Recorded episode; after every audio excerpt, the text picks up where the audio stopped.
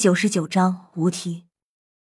翌日清晨，唐潇来到唐三的住处，站在门口敲了敲门，里面传来一声，然后平静了片刻，门就打开了。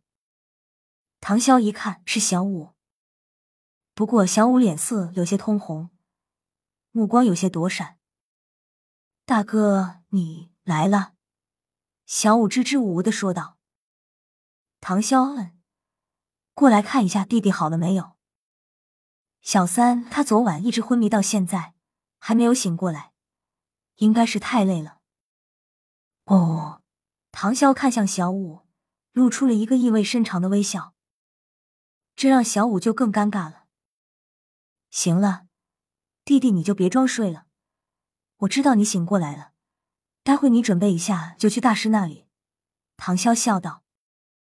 床上躺着的唐三听了这话，嘴角一阵抽搐，然后无奈的坐了起来。整理洗漱好之后，便跟着唐潇一起来到玉小刚到办公室了。老师，唐三开口刚想说道：“先坐下来，慢慢说。”玉小刚看着唐潇和唐三，笑道：“嗯。”两人纷纷坐了下来。小三，昨天你是不是遇到了不测？玉小刚直接开门见山的问道。嗯，是的，是一名魂圣要杀我。唐三有些后怕的说道。魂圣？玉小刚不禁惊呼道。虽然说玉小刚来到史莱克学院的时候，听过唐潇曾一人独占赵无极一炷香的时间，可问题是那只是测试而已，赵无极并没有动真格。不然，分分钟教唐潇做人。而这次唐三的境遇不一样，对方是真正的要杀死唐三，所以就算你在逆天，恐怕也难逃劫难。对于唐三是如何安全回来的，玉小刚也是不禁有些疑惑。弟弟，要杀你的那个魂圣是不是十年？唐潇问道。嗯，正是苍辉学院的院长十年。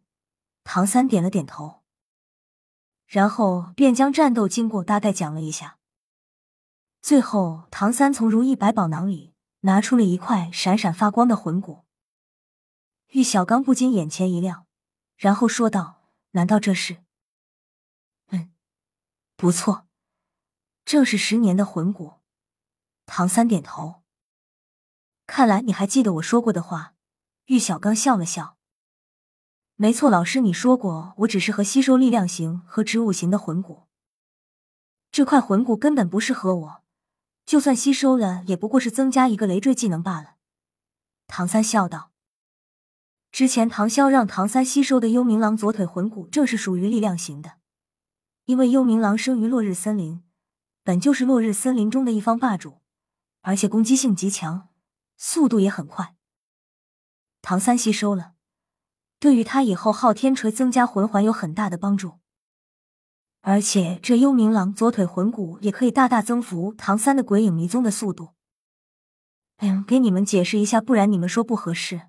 反正都这样了，难道我还回去一个个改不成？嗯，这块头骨魂骨的确只适合辅助系和精神类的魂师吸收，所以并不适合你。你先收起来吧。唐三看向唐潇。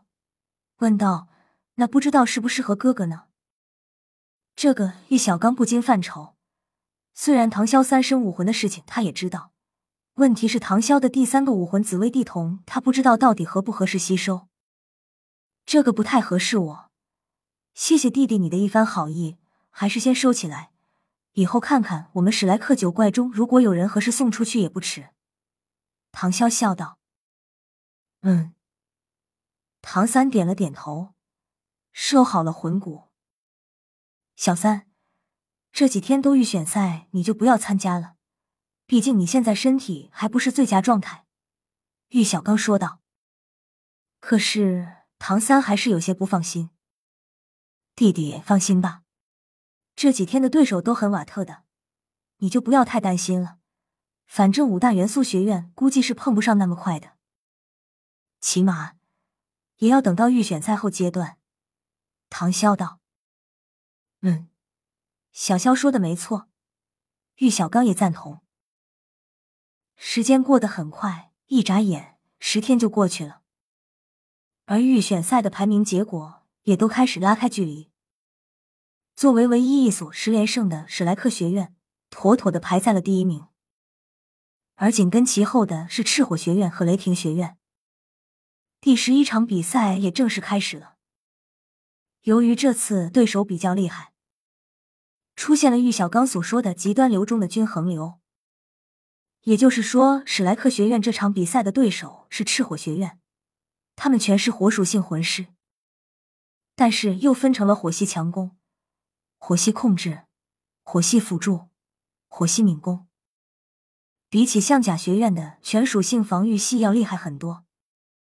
所以这刚比赛，唐三正常上场，而此刻场上的观众呼喊声也很高，几乎一半的人都穿上的史莱克学院的绿色服装。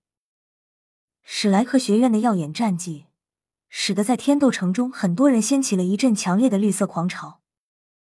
几乎很多人都开始穿着史莱克学院的史绿色校服。这场比赛双方的支持者都有，但是史莱克学院的观众支持最多。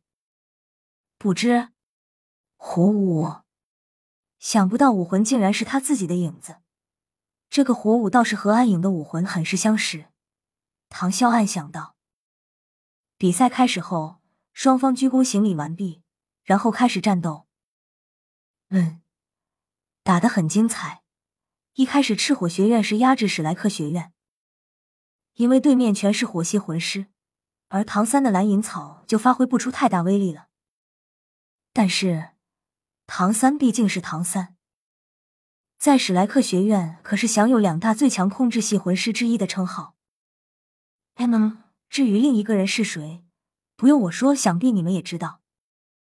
局势很快就被扭转过来了，赤火学院的人一个个被扔下擂台，然后史莱克学院开始反击，然后火舞，也就是他们的副队长，开始放大招。不过这对唐三根本就是无效，而双方为了隐藏实力，并没有像象甲学院那个傻叉呼婷丽一样把自身实力给爆出来。所以打的差不多之后就可以了。然后这一场虽然说打的很激烈，但是呢，史莱克学院还是胜利了。而且后面也就只有剩下的三四场比赛而已了，所以预选赛也就要接近尾声了。